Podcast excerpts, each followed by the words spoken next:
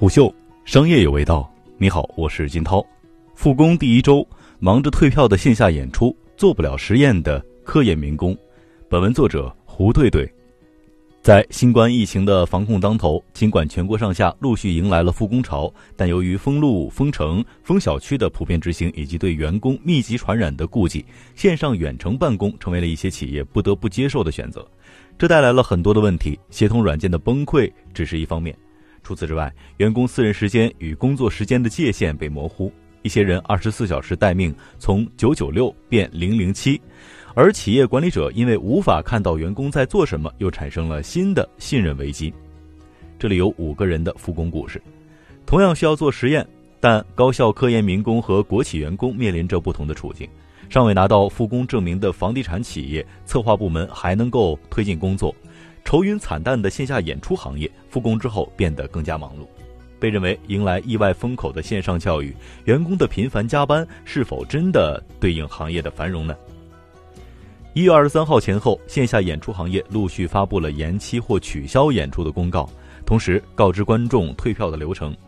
中国演出行业协会的抽样调查数据显示，二零二零年一月到三月，全国已经取消或延期的演出近两万场。直接票房损失已经超过二十亿元，损失是逐渐加重的。王利发所在的戏剧行业，业内第一批通告，如今看来相对乐观。取消演出的波及范围基本上只到二月中旬，但随着疫情在全国范围内的蔓延，一些三月中旬的演出也被取消，甚至还有演出商取消四月份的演出。一些延期的演出选择先退票，后续开票再做宣传，因为谁也不知道延期会延多久。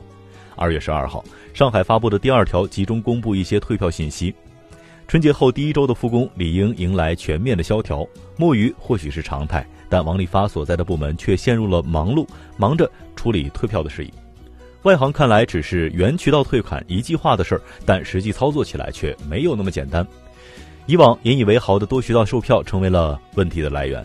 除了自营渠道，比如微店、官网、淘宝之外，王利发的领导们正式复工前就在跟各个售票渠道沟通商讨，最终决定谁卖票谁负责退款。好在每个渠道都有各自划分出来的票版。同时，由于涉及到的票务转卖，购票人申请退票与实际持票人申请退票又是两种方式。此外，还有溢价购买可能产生的这些纠纷的问题。为了避免交叉感染，王利发所在的部门要求员工分批上班。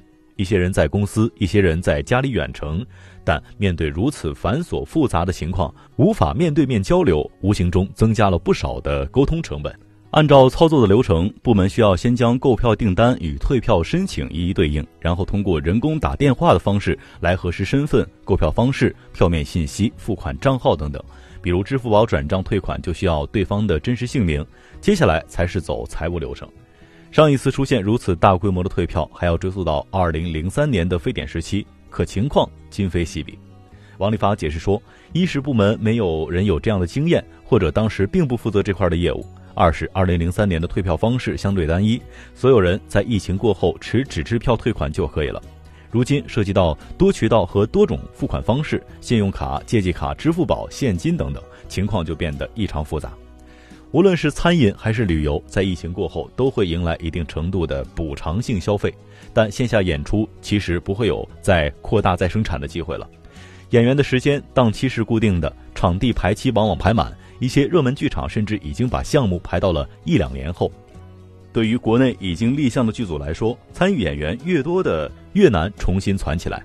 而于流程规范、档期全满的国际巡演项目来说，取消一站的演出，后续也不太会有空余的档期进行弥补。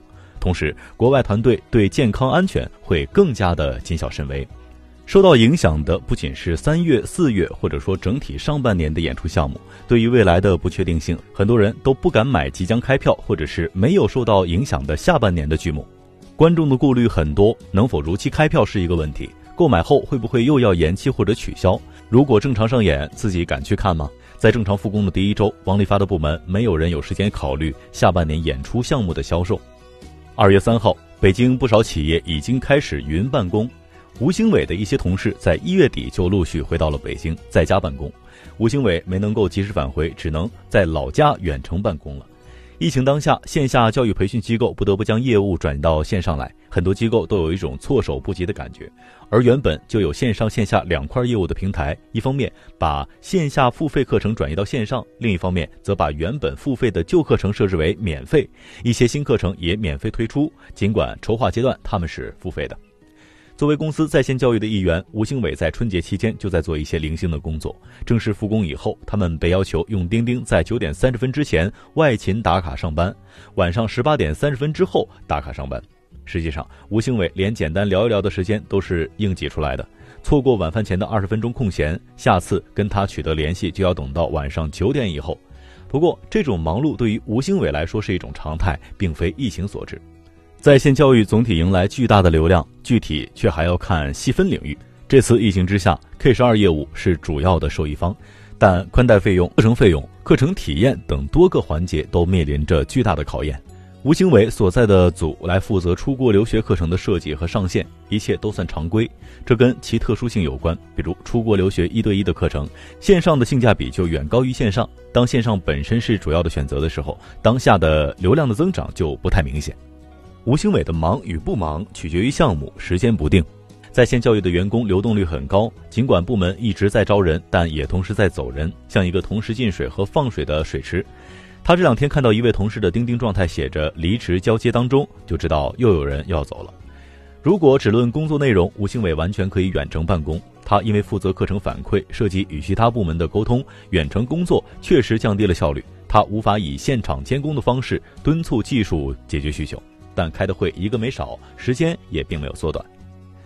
在各行各业的复工复学计划当中，学校往往是最保守的，没有任何学校能够承担得起学生聚集下的巨大风险和舆论压力。一些省市推迟到二月下旬，同时还表示要视情况而定，个别的省市直接推迟到了三月。中小学校基本选择将教学转上线上作为过渡的方式。教育部希望停课不停学，不要增加师生的负担，但具体实施起来却是另外一回事儿。